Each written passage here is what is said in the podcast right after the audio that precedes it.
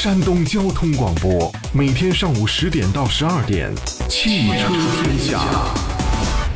新车挑选、团购买车、汽车维权、售后服务，你想要的这里全都有。汽汽车天下，带你漂移入弯。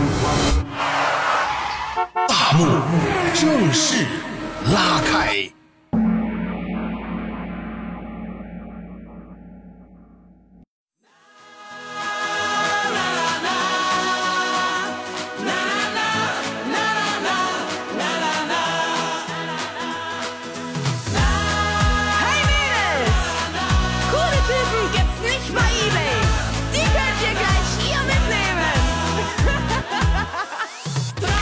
来，上话诸位，现在是十一点零一分，欢迎各位来到周三山东交通广播汽车天下，我们进入到后一个小时的直播了。我是杨洋，每天上午的两个小时，咱们包罗汽车生活的方方面面啊。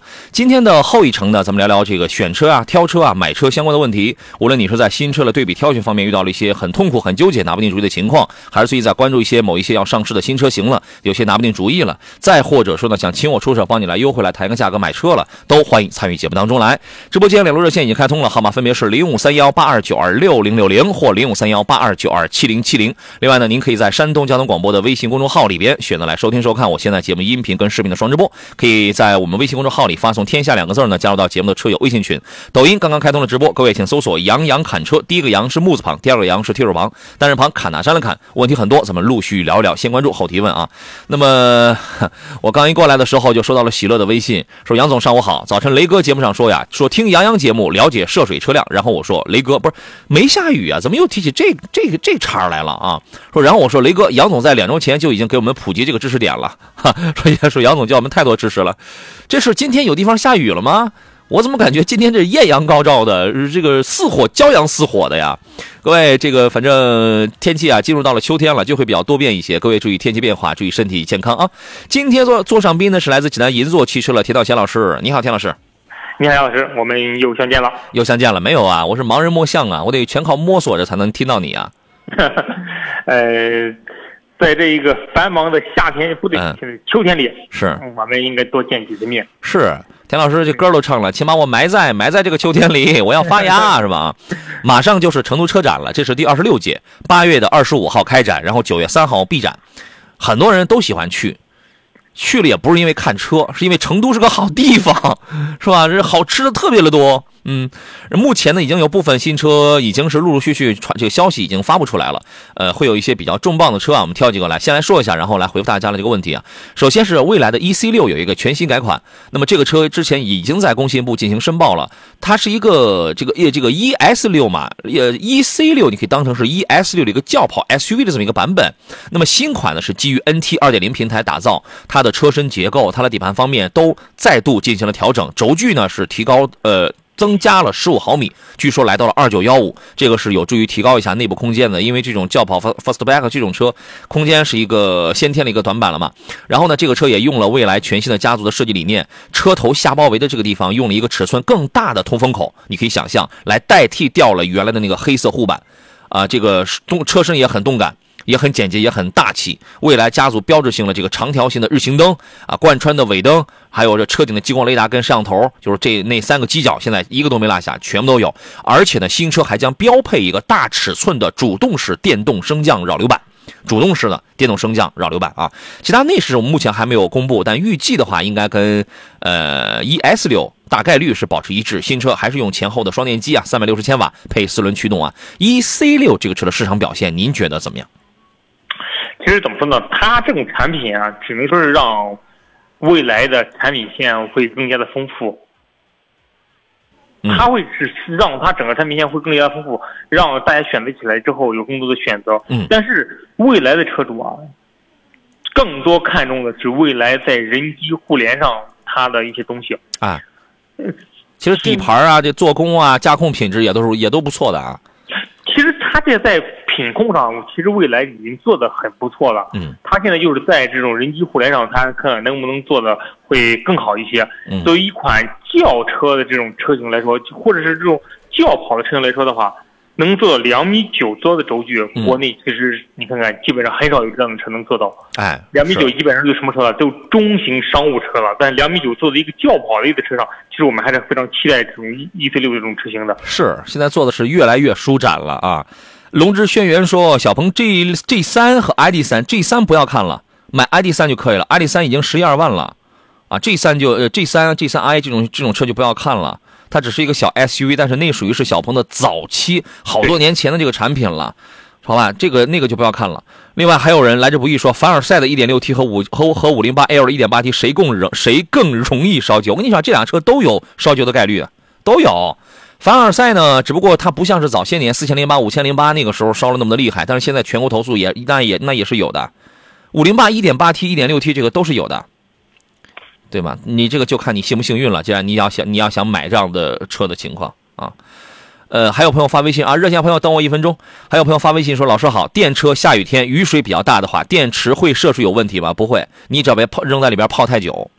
因为现在的电池早些年是 i i p 六七，现在一般是 i p 六八，好一点的是 i p 六九，i p 六九就是他们是这样宣传的啊，说是接近潜水艇级别的了。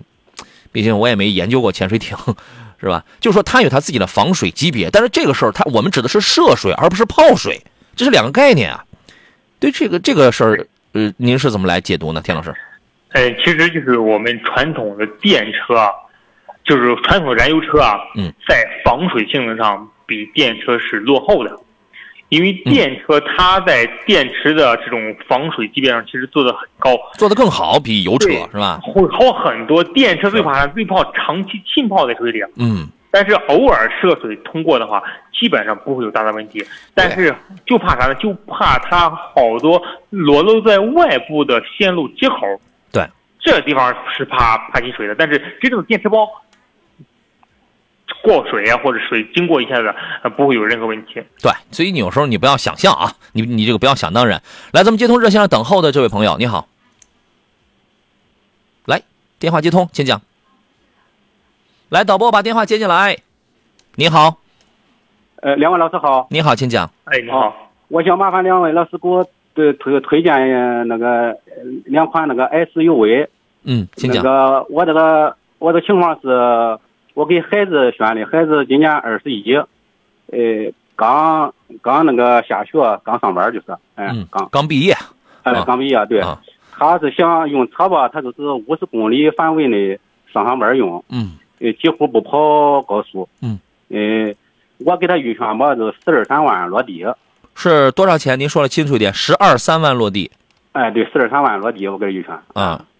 呃，其他要呃要求要按孩子吧，他是反正小青年儿，他是可能是偏时尚点儿呗，就是、嗯就这点儿要求，其他没什么要求。买个国产车行吗？行行行，可以啊。吉利星瑞领克零三。哦，星瑞，哦嗯，哦哦，这个为什么我会推荐？我为为什么我会推荐这两个呢？田老师，您能解释一下吗？您替我解释一下。这俩车型啊，如果说你看过的话，你会知道它迸发的是这种肌肉感跟时尚感。小伙子们，对，他就是给这个年龄段人设计的，特别是领克零三。嗯，领克零三给你的感觉就是这一款是类似于肌肉男一样的一样的车型。嗯，它的用户群的眯眯的小眼儿，小眼儿等于就是到哪儿就就带那种不服的特性。他就想给年轻人设计的这种车型。其实我觉得领克零三这种车型的话，嗯、非常适合在二十一二岁这个年龄的嗯小伙子。当然了哈，这个这一款是一款燃油车，嗯要看你对车的需求。如果说你想买台电动车的话，它可能不是很适合。但燃油车里边，领克零三十二三万之间，它属于非常好的选种。嗯，人生第一辆车呀，我就先买个油车先尝尝吧。这个小伙子高吗？有多高哦哦呃一米七六，嗯啊？那我俩差不多，那这样没问题。就是领克零三呢，调教会更硬一点，空间会更小一点。呃，吉利星瑞呢，买 2.0T 的也是没有问题的，这个车空间会舒展一点。这俩车都属于是什么哈？操控性非常好，比这个价位的合资品牌呢好太多了。然后呢，安全性比较高，使用成本略高一点点，但是我想让他自己努力工作，努力挣钱去，对吧？也不会高太多。哦，这他这个大约落地得得多少钱？你这个价格完全没问题。哦哦哦，您是要轿车还要 SUV 啊？SUV SUV 哦哦，这个抱歉，您刚才您我们有听众说，我听着是不是要 SUV 啊？就是您刚才可能一开始说了这个事儿，我可能没听清楚啊。如果是 SUV 的话呢，十十二三万还是还是要落地的，对吧？还是买国产，啊，还是买国产，买国产燃油车哎，还是买国产，哦因为我说实话，咱们这个预算，你买合资啥玩意儿都买不到。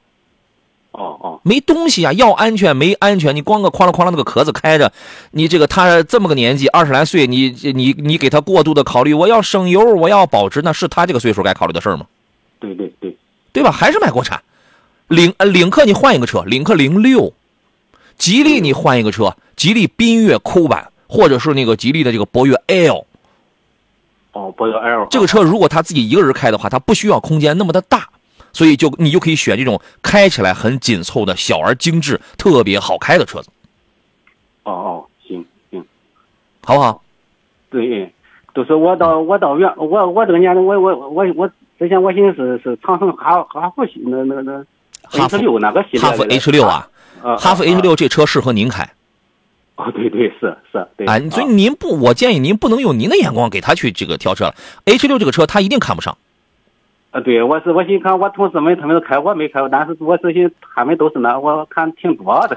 啊您同事那都什么年纪呀、对不对？对人家是二十岁啊，对对对对，是不是？啊，是是是是，哦、好，就就就算呃就算这个，行行对，在这几个里边来挑一挑，您可以让他先上网啊，先看看照片。就是我们给你推荐的，绝对是质量过关的啊，哦绝对是质哦，绝对是质量没有问题的。你上网你一看那个样子，完了之后你去看看实车，你去开一开，你能感受出来了，哦哦哦，好吧？行行行，谢谢行老师了，行行，没事，您别客气啊。好嘞，再见。好好好，好嘞，再见。嗯，田老师，这个听上去这大哥的岁数应该比您还能年长一点啊。就你现在这个年龄，你会去买哈弗 H 六吗？呃，如果说我现在买车的话哈，我选的可能会选瑞虎八。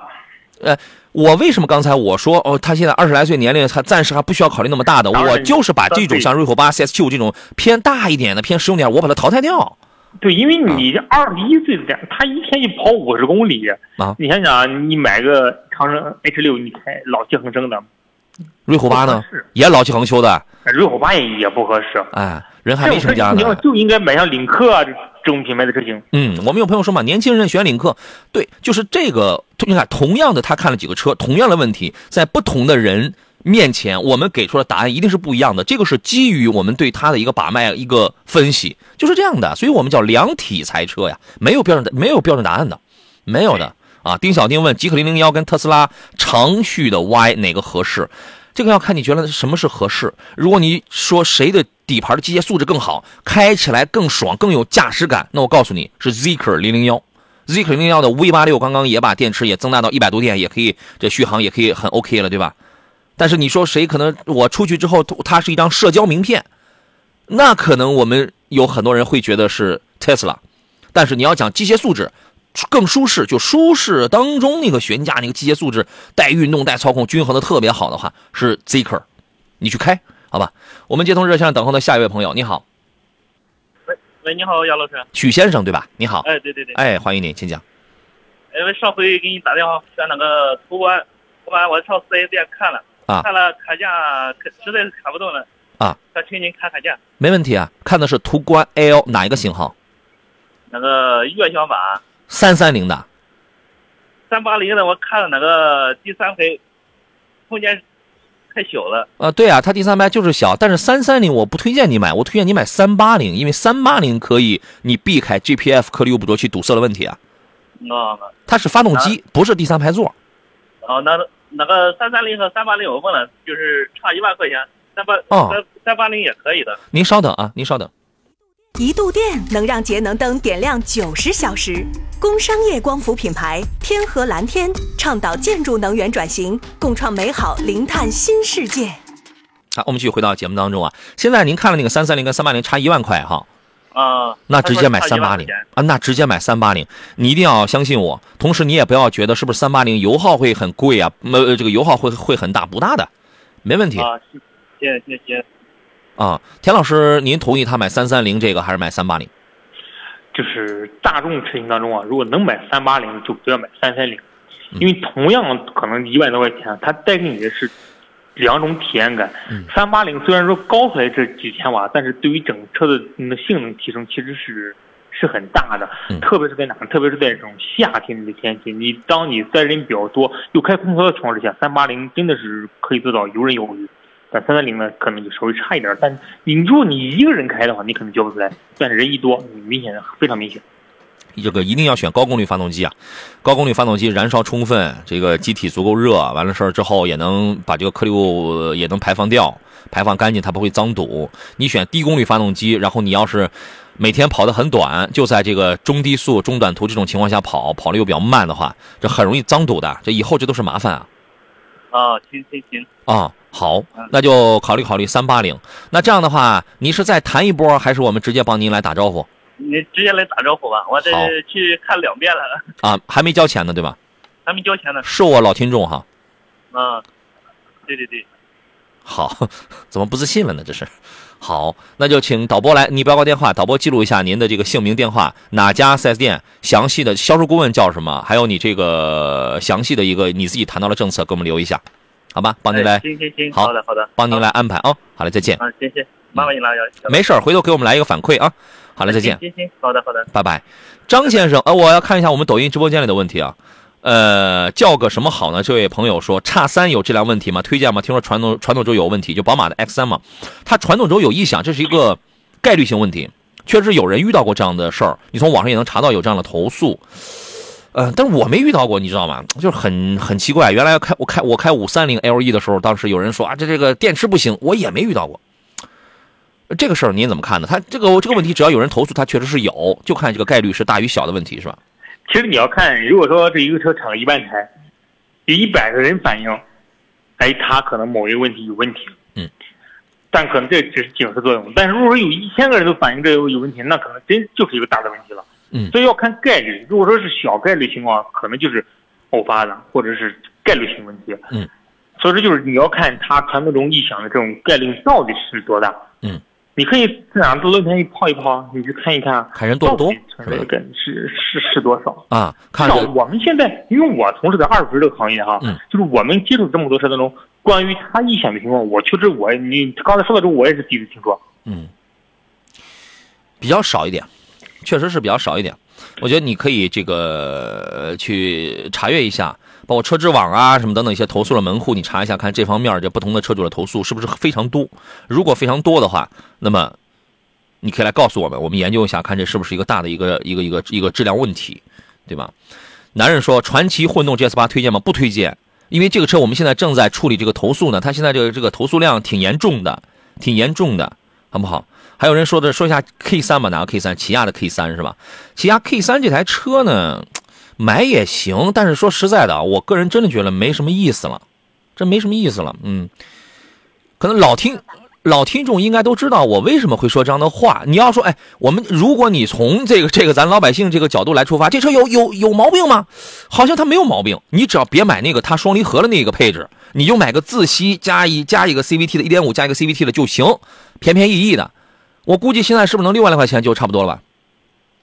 刚上市的时候，我当时我说不要买啊，那个时候那个价格太贵了。如果他现在我们就六万来块钱，我买个一点五升配个 CVT，还是个合资品牌，我觉得我老有面了，我刚有面了。你说他有毛病吗？他不会有什么毛病。但是你说除此以外呢，没毛病的车有很多呀。那么我们这个买车呀，我们除了要考虑它质量稳定、没毛病，这是其中一个很重要的一点，对吧？我们其实还可以考虑很多的点，做工是怎么样的，这个品牌目前活的是是刚刚叫，是哇哇叫，还这个还是吹吹倒，保值是怎么样的，售后是怎么样的，做工用料是软的还是塑料的？其实我们要考虑的问题其实挺多的，前提是大家质量都很好，都没什么大毛病，对吧？但很遗憾的是，起亚 K 三这个车呢，现在确实没什么大问题。但是你知道，诺基亚的手机当年的那个什么那个，他说六万买不了，要八九万，要八九还要八九万，不可能。你不要看指导价，不可能。如果现在那个车还卖你八九万的话，你不要买。六七万或可考虑，你知道吗？你知道诺基亚的手机，我我们原来用的那种什么二幺零零还是幺零零，它有毛病吗？它也没毛病。现在你会去买吗？你不会去买了，为什么？一个严重过时的产品了。其实想表达的就是这么个意思。这车如果实在喜欢也能买，是吧？如果说你年龄偏大一些，或者是对于这种品牌有执念的话，想买台合资车是完全可以买的。你买完之后它也不会出出多大问题，还是嗯就是，但是它带给你的什么呢东西呢？就是就是一款车能带给你的东西，它没有乐趣。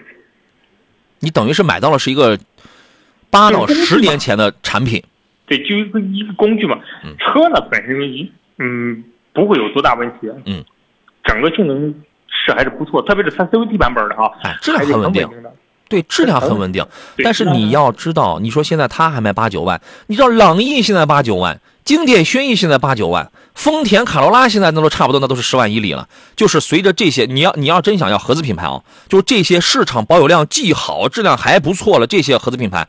日系的、德系的都已经，美系的威朗什么这样了啊，已经把这个价格都已经下探到十万以里了。你觉得还有必要去买它吗？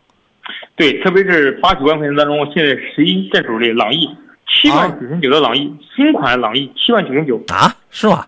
然后你瞧瞧，他比他不比强吗？哎呀，是我们还没说什么，我们还没说国国产车呢。你这个价位，说实话，那是国产车的天下，啊，在这种比较低的这个这个价位里边，这是国产车的天下，质量嘎嘎好，各个方面的都哇哇叫，是吧？怎么今天跟倪生词这个干上了？我们来接通热线上等候的龚先生他的电话。你好，你好，龚先生，哦，喂，你好，杨老师。你好，欢迎您，别客气，请讲。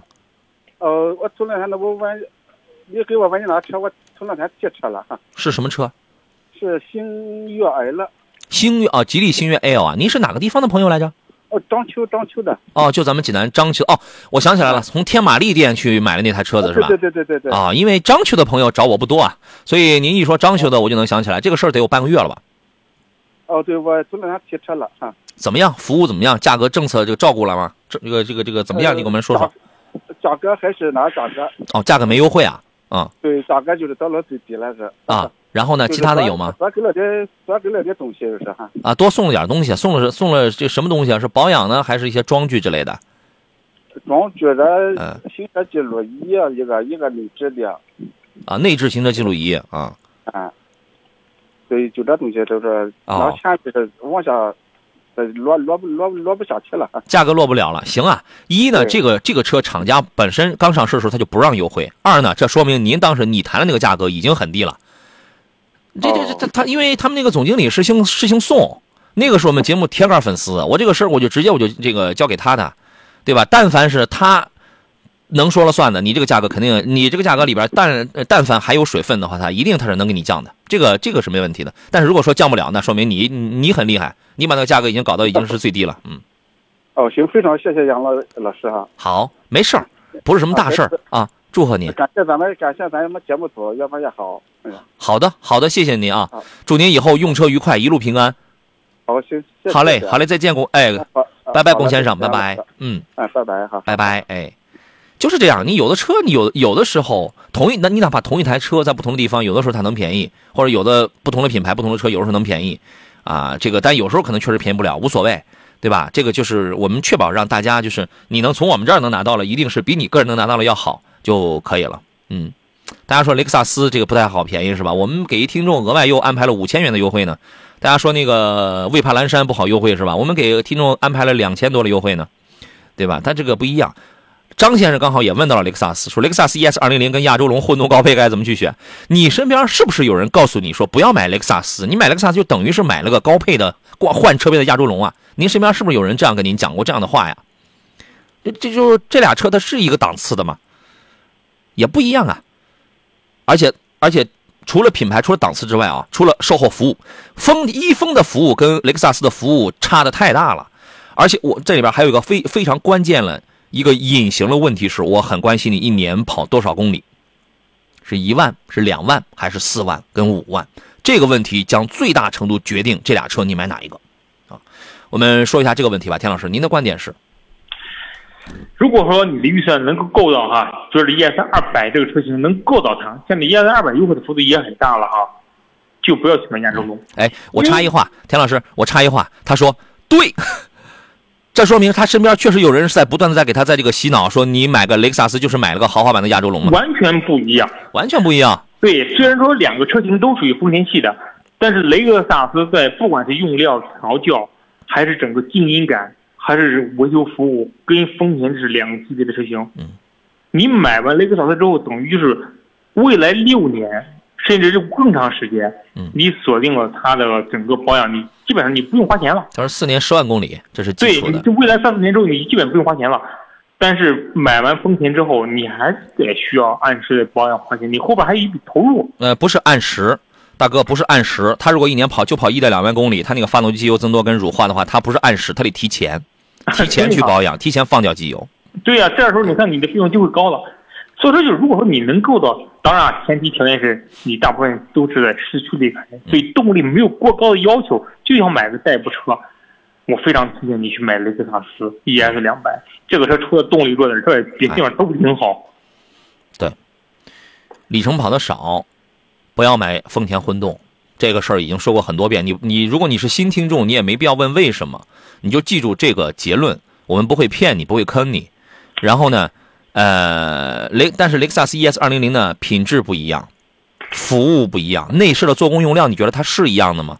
你能看到的是有一个网红打开一个发动机舱，说来来来，这是一个二点零升的亚洲龙，这是个二点零升的 ES，你看发动机舱内的布局，这这个都是一样的。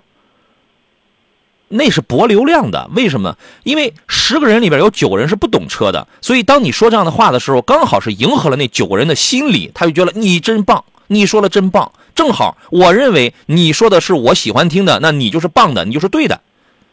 服务能一样吗？做工能一样吗？品质能一样吗？它不一样的，好吧？这身边的朋友是有很多，但是这个专业的可能还是少一点。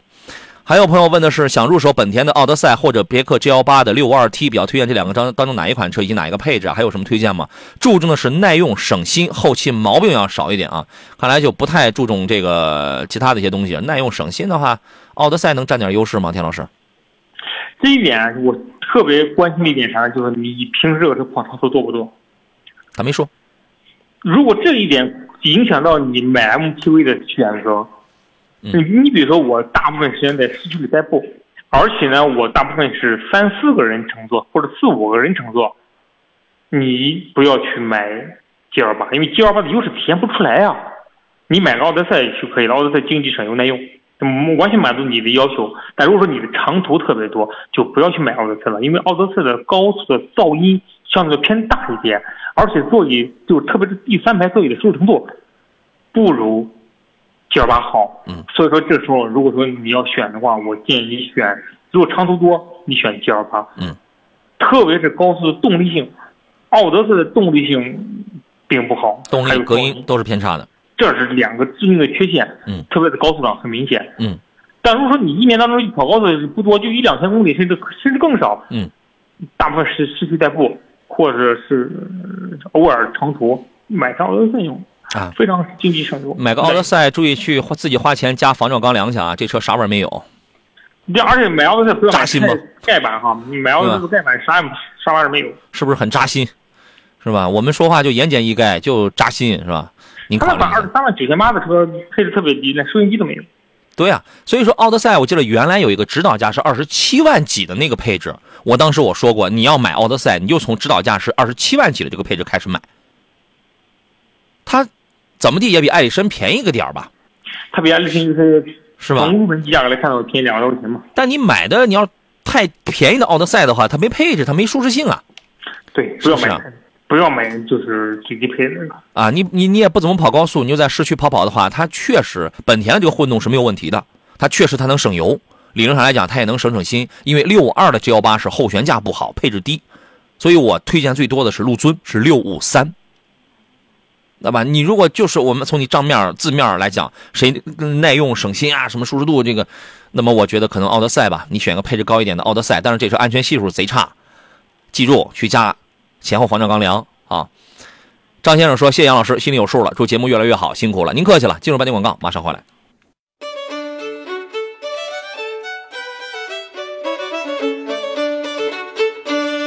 青春，快乐，一路同行。FM 一零一点一，山东交通广播。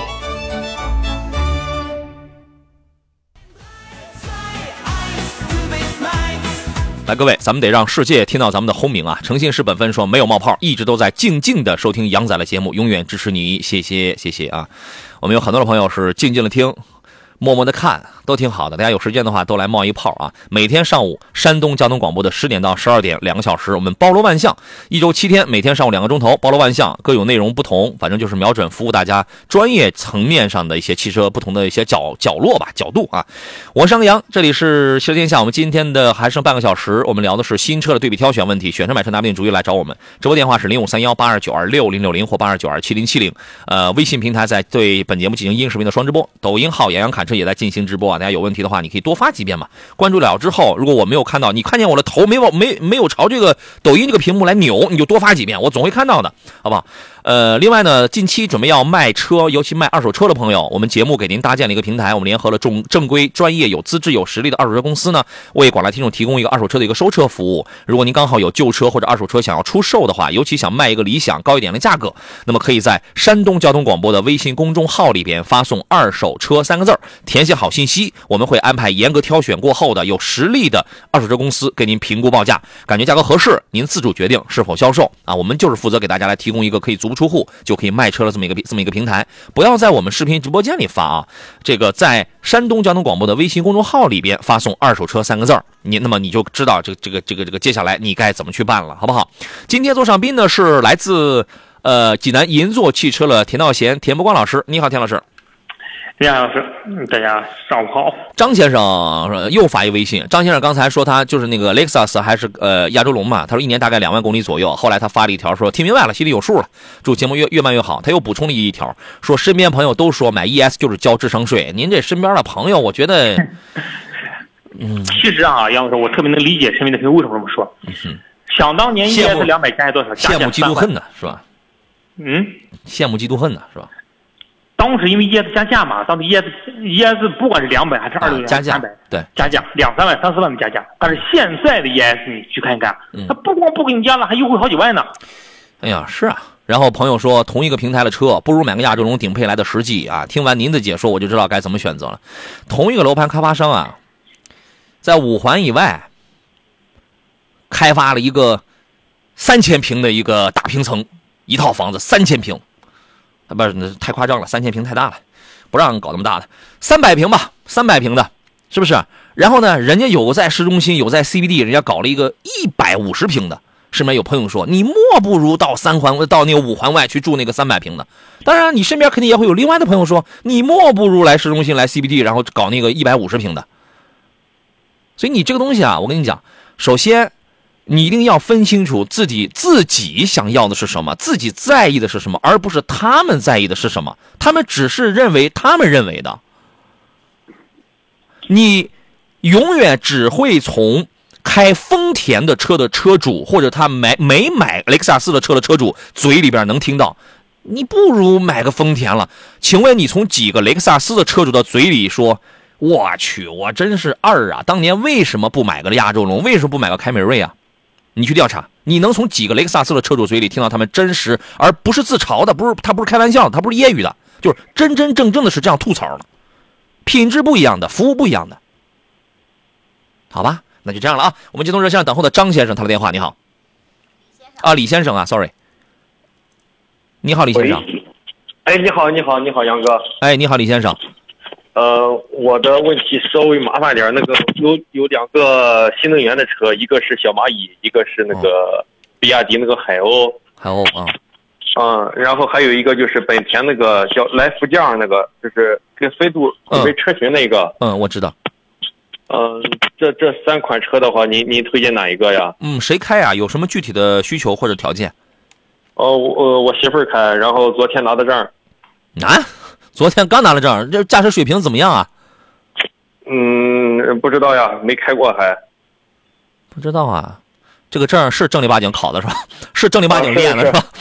是一次过，一次过，一次过。开玩笑，啊，那这很厉害，很厉害。我觉得这个、嗯、家里能安充电桩吗？我我我单位可以，单位、啊、单位随便充，反正充电是方便的哈，充电是方便的。啊、小蚂蚁先淘汰掉。哦，淘汰掉。小蚂蚁淘汰掉，呃，口碑太差，投诉太、哦、投诉太多，品质感比较的低。然后呢，那个就是来福将，或者也你也可以叫广汽本田呃东风本田版的飞度嘛。然后再就是这个比亚迪海鸥。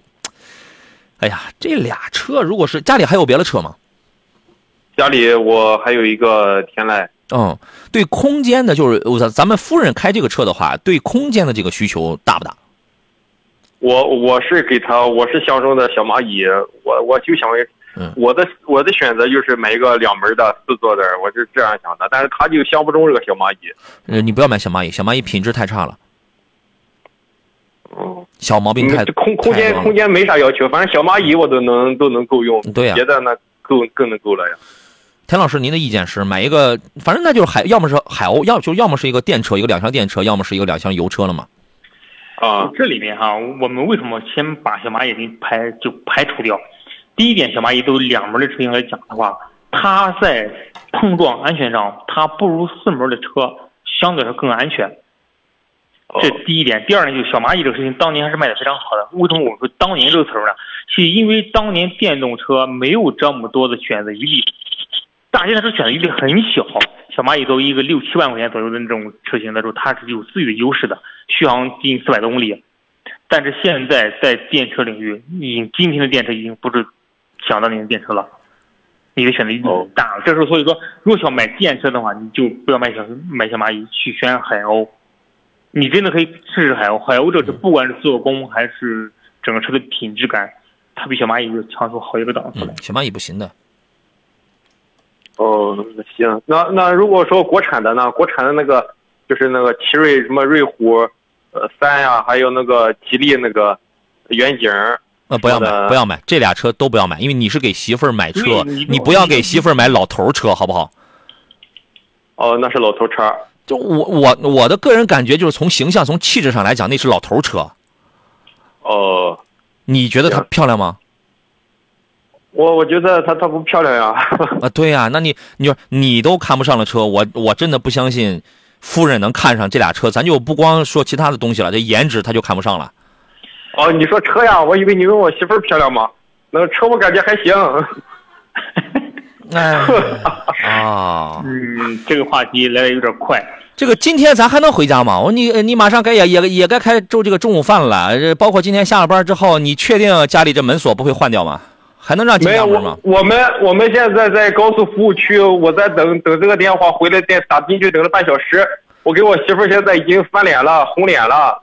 哎呀，哎呀，哎呀，那红脸那是对的呀，红脸是对的。你都觉得那车就那两个那么难看的车，你都觉得这个漂亮，你媳妇儿这个不漂亮？其实你家里已经有些天籁了哈。男人啊，纯电车，朋友，男人啊，要学会委曲求全，要学会见风使舵，见人说人话，见鬼说鬼话。你是不是？田老师这方面很有经验啊。他就相中了那个海鸥，但是我相中了小蚂蚁。我感觉小蚂蚁俩门嘛，还还还小一点，还还好一点。他就相中海鸥。你又那那你又不开那那海鸥和那个本田那个呃飞度那个东北那个飞度呢？这这俩选哪个呀？嗯，田老师给个结论。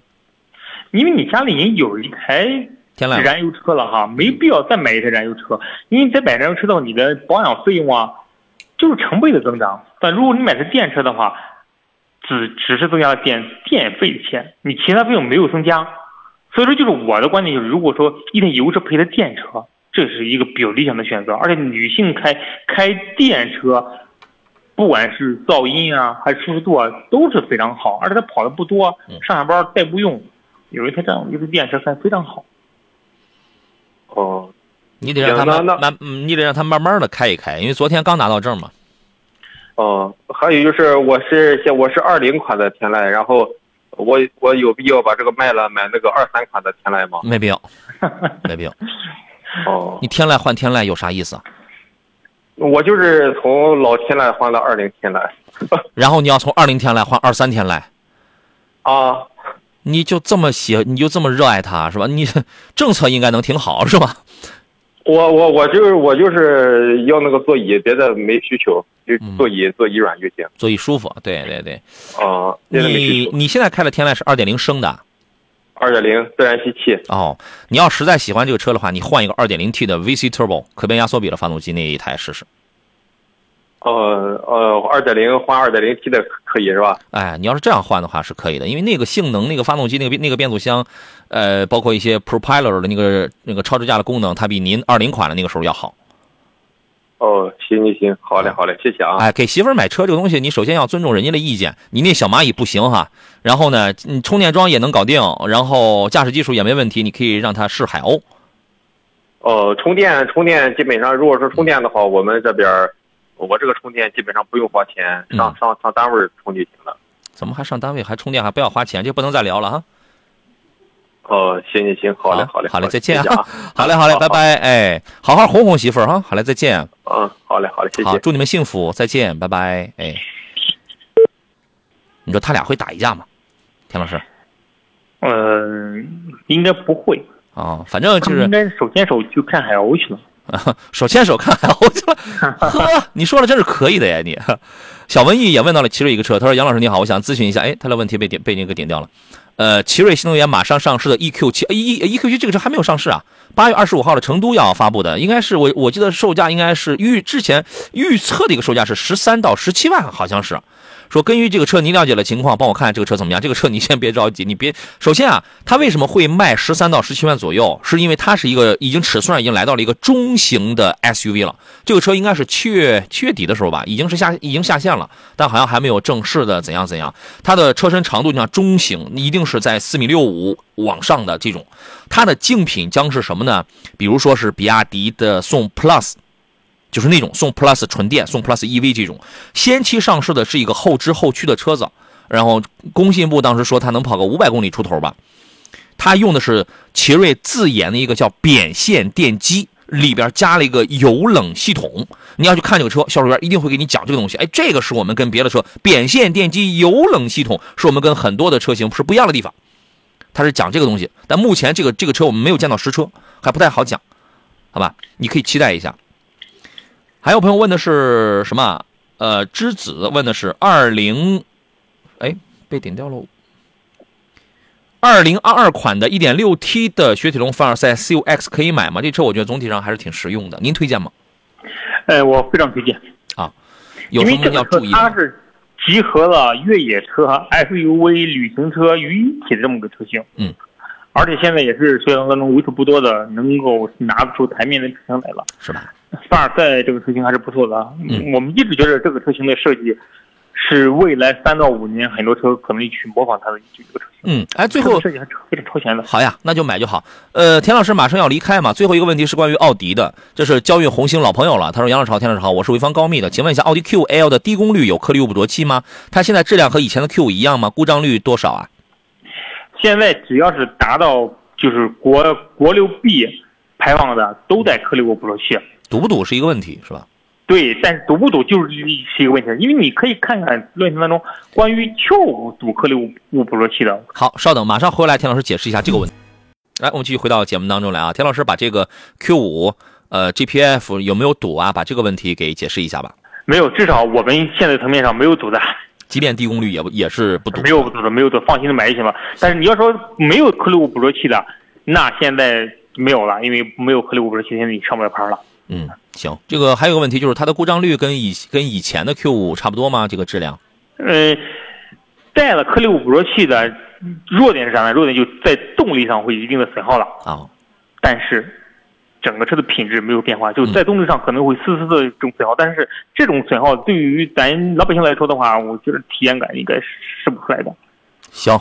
好的，今天这个田老师后边有别的工作安排，他要马上要去那个高速服务区给刚才这两口子去劝架去了，所以我们就提前送走他，一路平安啊！这个去了，哎，去了一定好好给他们劝开啊！好嘞，好嘞，再见，劝好，哎，好嘞，拜拜，手拉手去买海鸥啊！再好嘞，拜拜啊！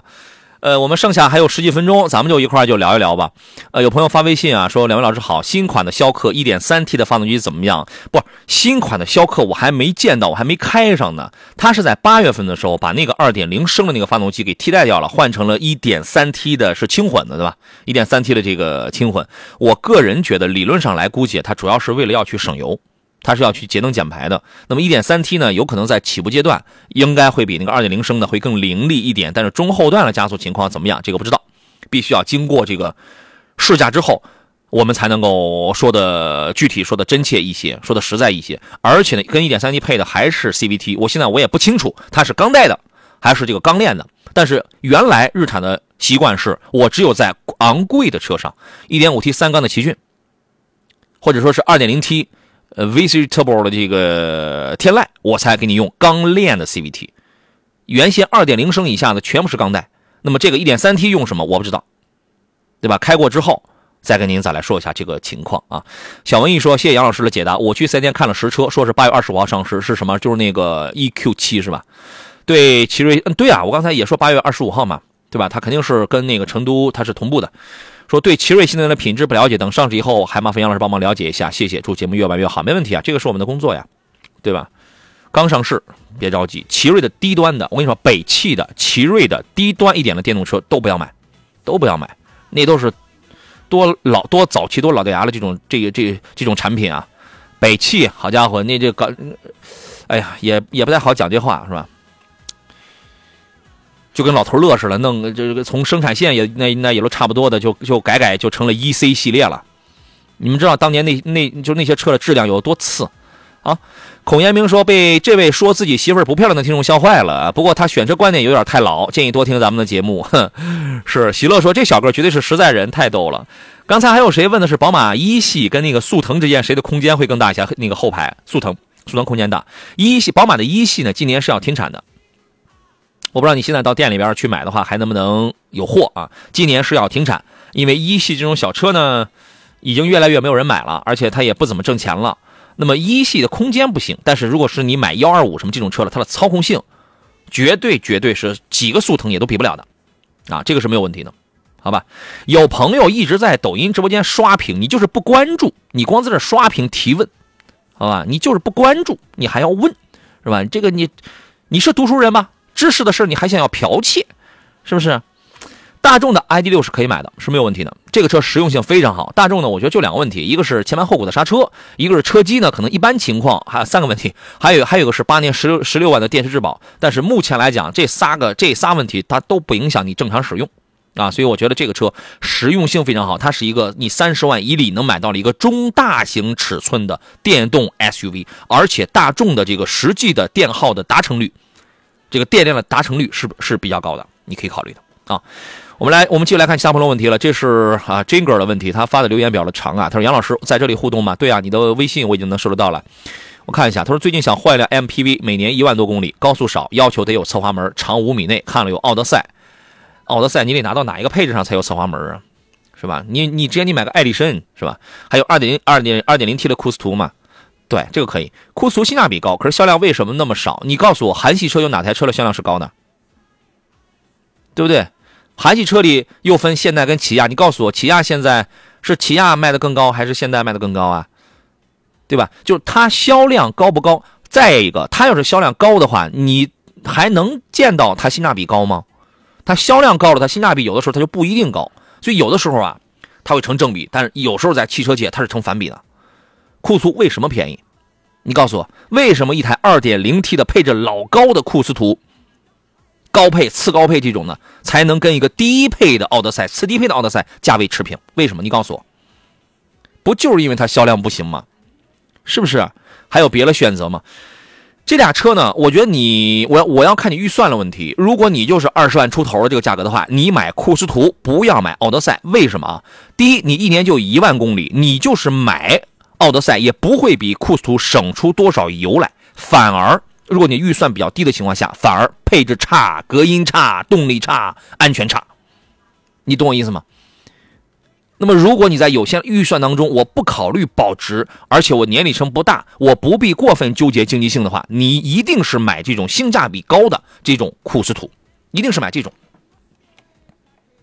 我有讲清楚，对吧？那就这样了。刚子说过：“杨呃，说老师刚推荐大众哪一款车？正好孩子也没听全。不，刚才是咱们有朋友问的是那个什么？问的是那个大众的 ID 六啊，ID 六啊，那个车就大众的整个的从 ID 三、ID 四、ID 六嘛，刚刚又出了 ID 七嘛，就电动版的帕萨特嘛，这几个车倒都还行。尤其 ID 系列的 SUV 从四到六，四和六这两个型号实用性还是比较强的，你可以考虑。嗯，呃，热线有朋友在等候是吧？来，咱们接通他的张先生啊，我们接通他的电话。你好。”你好，杨洋老师。你好，张先生。您啊，您别客气，请讲。呃，我有一个问题啊，就是我平时啊在咱们济南大学城这边上班啊，呃，居住呢是到那个市中的文秀城。嗯。这样的话，就是我想嗯考察一个，就是我目前啊，嗯，想要嗯嗯考虑的是那种纯电的嗯 SUV，二十公里嘛，是吧？哎，对，嗯呃，大概就是这样的话，就是嗯，就是通勤嘛。嗯呃嗯，我的预算呢，就大概是十五万左右。嗯，就想咨询一下您，看看有没有合适的这种车型可以推荐。呃，要纯电的还是要油电混的？就是纯电的呃，目前主要是考虑纯电的，因为我有一辆油车了吧，啊。就想就是这个就作为仅仅作为代步，嗯，就是来回这种上下班，可以啊，是呃预算在十五左右啊，十五万左右吧。十万左右，我们还是建议你比如说就十五六万吧，十五六万可以浮动浮动一点啊。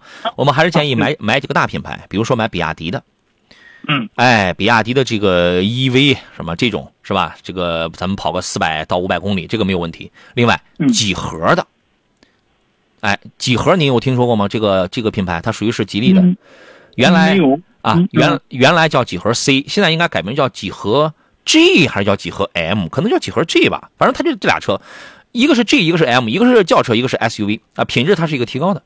再一个，哦你可以考虑一个广汽埃安的埃安 y YP，这是十四万多起的。这个车呢，既像个大两厢，其实也像个 SUV。你就看这，嗯你就看这三个品牌，就这三个车里边挑。嗯嗯，好好，您的建议很中肯。就是我想问一下，就是您说的那个比亚迪的话，嗯有没有具体的那种比亚迪的型号啊？可以啊，你可以给你可以看原 EV、宋 EV，这个都可以，因为他们的系统是完全一样的。嗯嗯，好好，那这样我就明白了，我先去看看车去。就这俩，好，好吧？行，好，好，谢谢您啊先看一下，。不客气，好了，再见啊。嗯，哎，好嘞，拜拜再。见哎，嗯，再见。烽火问的是福特探险者怎么样？这个车可以买，这个车除了就是 2.3T 的这个油耗要大一点之外啊，其他的保养费用稍微贵一点点之外，其他的倒都没什么事儿，动力很强啊，四十万以里 2.3T 的，算是动力是排在前几位的啊，还是很不错的。嗯，还有人问说，奇瑞的瑞虎 P 什么时候买合适啊？最最多优惠多少？没有没有最多，您自己货比三家，勤快点去问问。买车这事儿别老在网上问，没什么用啊。勤快点儿到四 S 店里去跑一跑。八月、十一月，这是摆在眼前的两个买车的淡季。我提倡是淡季买车，好吧？你考虑一下。呃，老板问的是路虎发现几、发现五和国产的宝马 X 五怎么去选？我建议你选宝马 X 宝马的 X 五，品质还是有保障的，有操控，有保障，而且有的是有的这群体可能会觉得路虎的这个品牌的逼格可能会更高一点，对吧？但是毛病太多了，跑冒滴漏的小毛病，电器电控耐用的小问题太多了，什么电子模块什么那种出出那个故障导致的带来发动机什么爆故障啊，还有跑冒滴漏什么，这里边就包含发动机啊、变速箱、减震器的这种跑冒滴漏的问题太多了，好吧？你得先认识个修理厂。农夫说点个卯，欢迎你来点个卯啊。呃，还有朋友发微信说：“你好，油电混动二十万以内推荐什么？”你这个问题啊，就是你没搞明白，就是你没问明白一个事情是什么。第一是什么车型，对吧？这个是一个最简单的。第二一个最重要的是，你要搞明白，你所谓的油电混动是插电的还是不插电的，是蓝牌的还是绿牌的？一个是车型我不知道，一个是你你你是傻瓜式的油电挂蓝牌的，还是插电混动？你得把这个你得说清楚啊，对不对？问题超级简单。但你没问在点儿上，您自个儿看一下吧。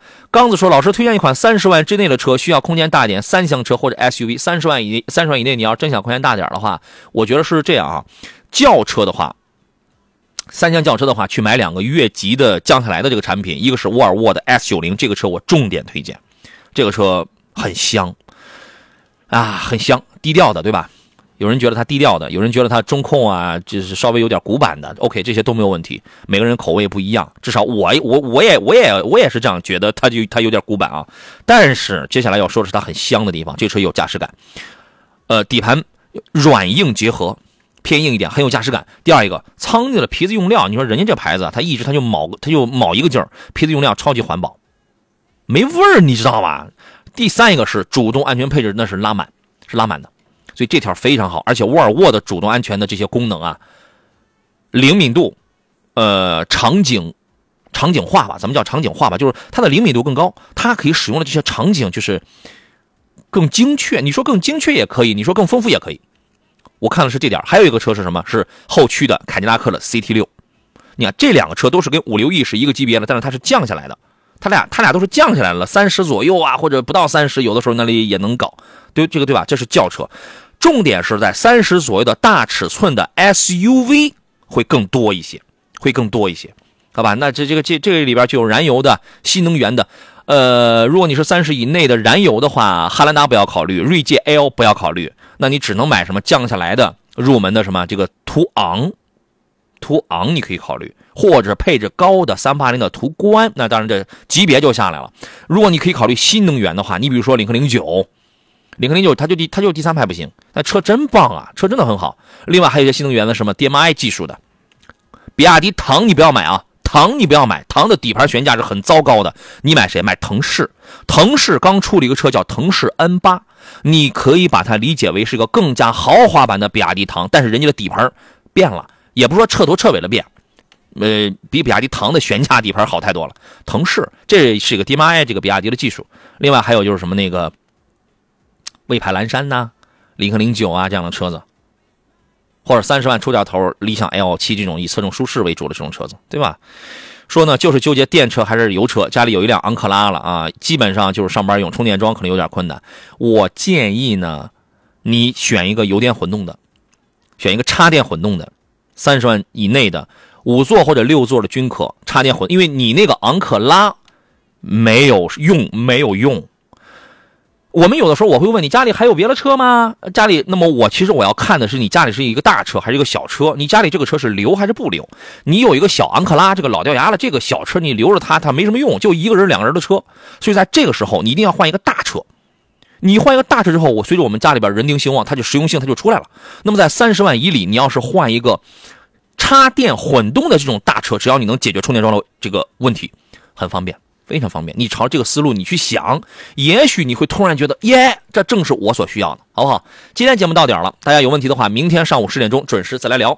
最近有二手车想出售的朋友，欢迎在山东交通广播的微信公众号里边发送“二手车”三个字，我们为您这个联系到了一些很专业的、很有资质的二手车的服务公司，帮您来这个高价来出售这个二手车啊，填写填写信息就可以了啊，发送。二手车三个字到山东交通广播的微信公众号。我们节目是每天上午的十点到十二点两个小时为诸位准时直播。我是杨洋。节目以外呢，各位可以在抖音、在快手、新浪微博、喜马拉雅、微信公众号等等都可以搜索“杨洋侃车”。明天上午十点钟，咱们再见，拜拜。